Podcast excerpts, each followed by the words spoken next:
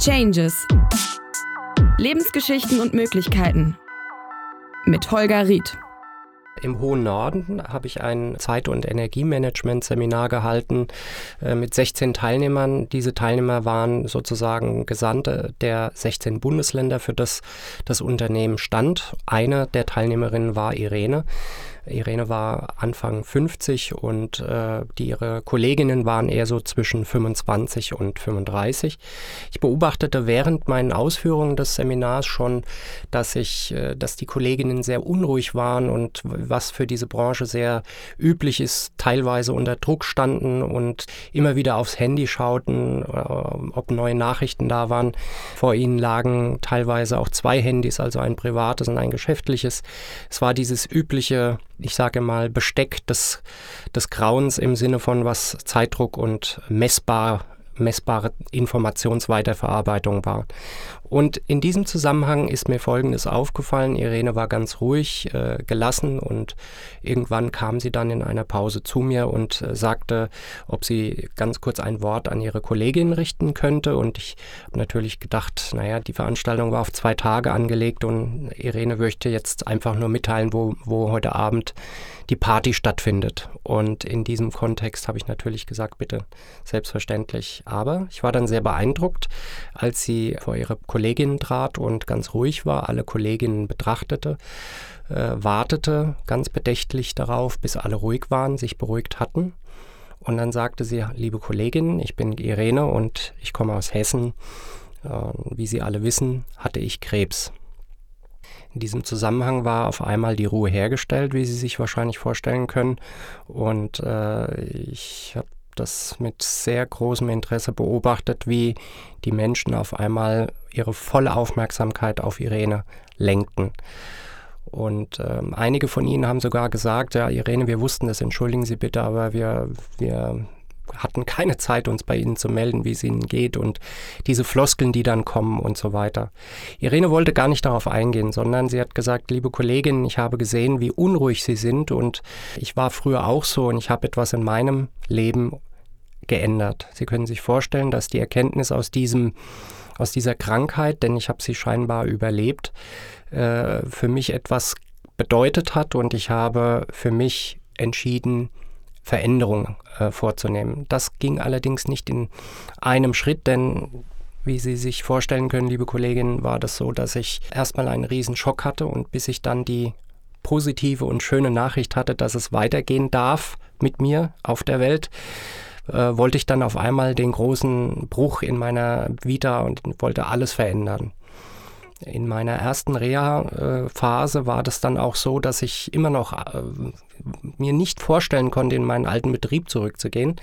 Aber dann kam mit der Zeit irgendwann mal durch Menschen, die ich dort in der Reha kennengelernt habe, äh, die auch Dinge geändert haben in ihrem Leben, dass ich im Grunde genommen erstmal nachdenken muss, ähm, wie meine Gedanken zu diesem Thema sozusagen funktionieren. Und ähm, eine Dame sagte mir in dem Fall sogar, überlegen Sie, warum Sie jemandem, zum Beispiel Ihrem Betrieb, dafür die Schuld geben oder dem Stress oder was auch immer. Und in diesem Kontext hat sich Irene wirklich Gedanken gemacht, drehte sich kurz zu mir um und sagte dann, Herr Ried, wissen Sie, am Anfang wollte ich mir das, äh, konnte ich mir das nicht vorstellen und dann habe ich irgendwann wirklich äh, auf meine ja, Mitkranken gewartet und mit, durch Gespräche mit ihnen immer wieder herausgefunden, wie man Einzelheiten im Leben ändern kann. Die große Erkenntnis, die für mich dann hängen geblieben ist, sagte sie, war, ich möchte gerne verfügen über meine Zeit und ich möchte das, was ich mache, gerne machen. Und äh, im letzten Schritt war das dann noch so, dass ich überlegt habe, eigentlich macht mir mein Job Spaß, aber nicht unter diesem Stress, den ich da habe.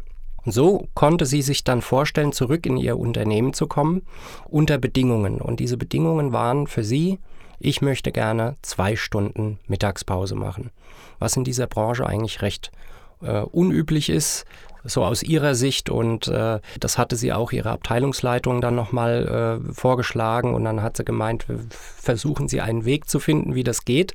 Und Irene fand einen Weg, denn sie leitete ihr Handy in dieser Zeit, also alle Anrufe, die auf ihr Handy kamen, auf eine liebe Kollegin um, was sie mit ihr abgesprochen hat, sodass das Unternehmen immer erreichbar war, also es war keine Entscheidung gegen das Unternehmen, sondern das Unternehmen war auch immer erreichbar, die wichtigen Anrufe wurden gefiltert, notfalls äh, auch verarbeitet, sprich reagiert.